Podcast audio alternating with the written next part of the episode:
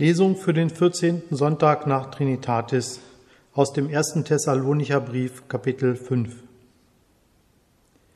Wir ermahnen euch aber, weist die Nachlässigen zurecht, tröstet die Kleinmütigen, tragt die Schwachen, seid geduldig mit jedermann. Seht zu, dass keiner dem anderen Böses mit Bösem vergelte, sondern jagt alle Zeit dem Guten nach, füreinander und für jedermann. Seid alle Zeit fröhlich, betet ohne Unterlass, seid dankbar in allen Dingen, denn das ist der Wille Gottes in Christus Jesus für euch. Den Geist löscht nicht aus, prophetische Rede verachtet nicht, prüft aber alles und das Gute behaltet. Meidet das Böse in jeder Gestalt. Er aber, der Gott des Friedens, heilige euch durch und durch und bewahre euren Geist samt Seele und Geist unversehrt, untadelig, für das Kommen unseres Herrn Jesus Christus. Treu ist er, der euch ruft, er wird's auch tun.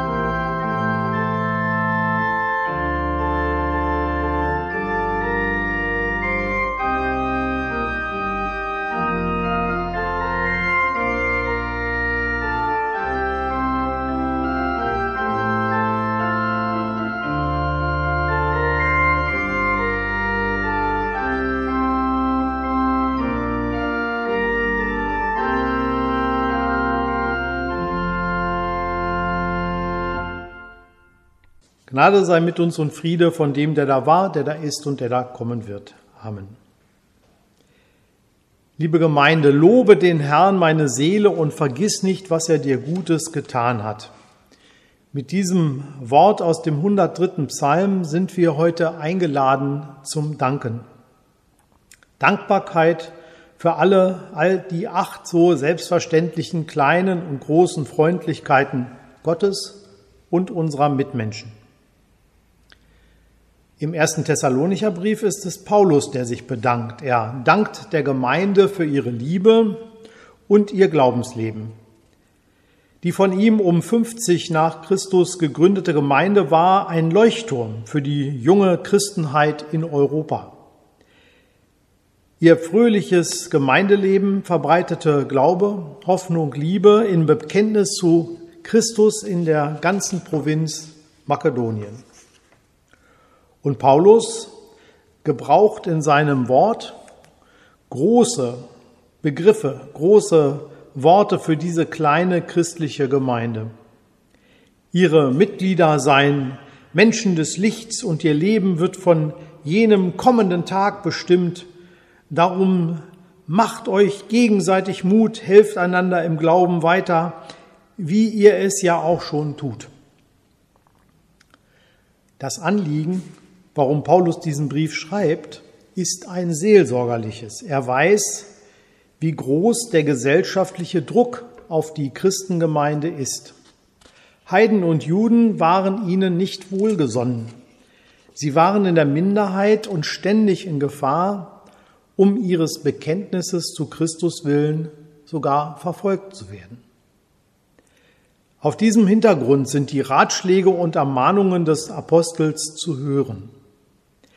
Es geht nicht in erster Linie um den Einzelnen, sondern um die Ausstrahlung der gesamten Gemeinde.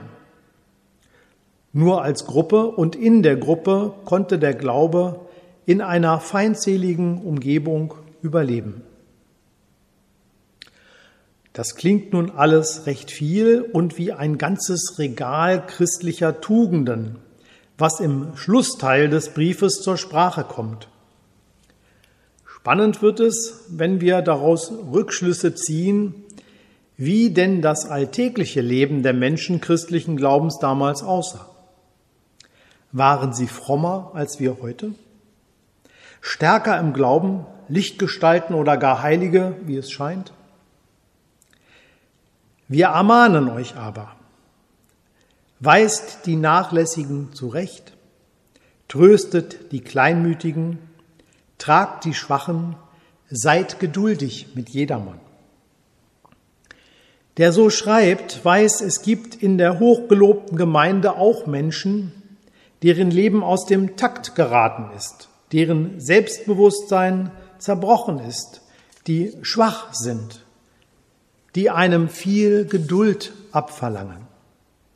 Böses geschieht von innen wie von außen. Es ist nicht Friede, Freude, Eierkuchen damals genauso wie heute.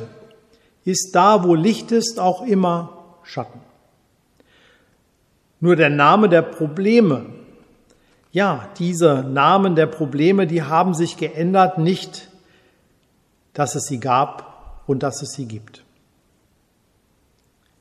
In unseren Tagen beklagt unsere Präses der Evangelischen Kirche von Westfalen, Annette Kurschus, eine, wie sie schreibt, unerträgliche Maßlosigkeit und blinde Emotionalisierung der Sprache.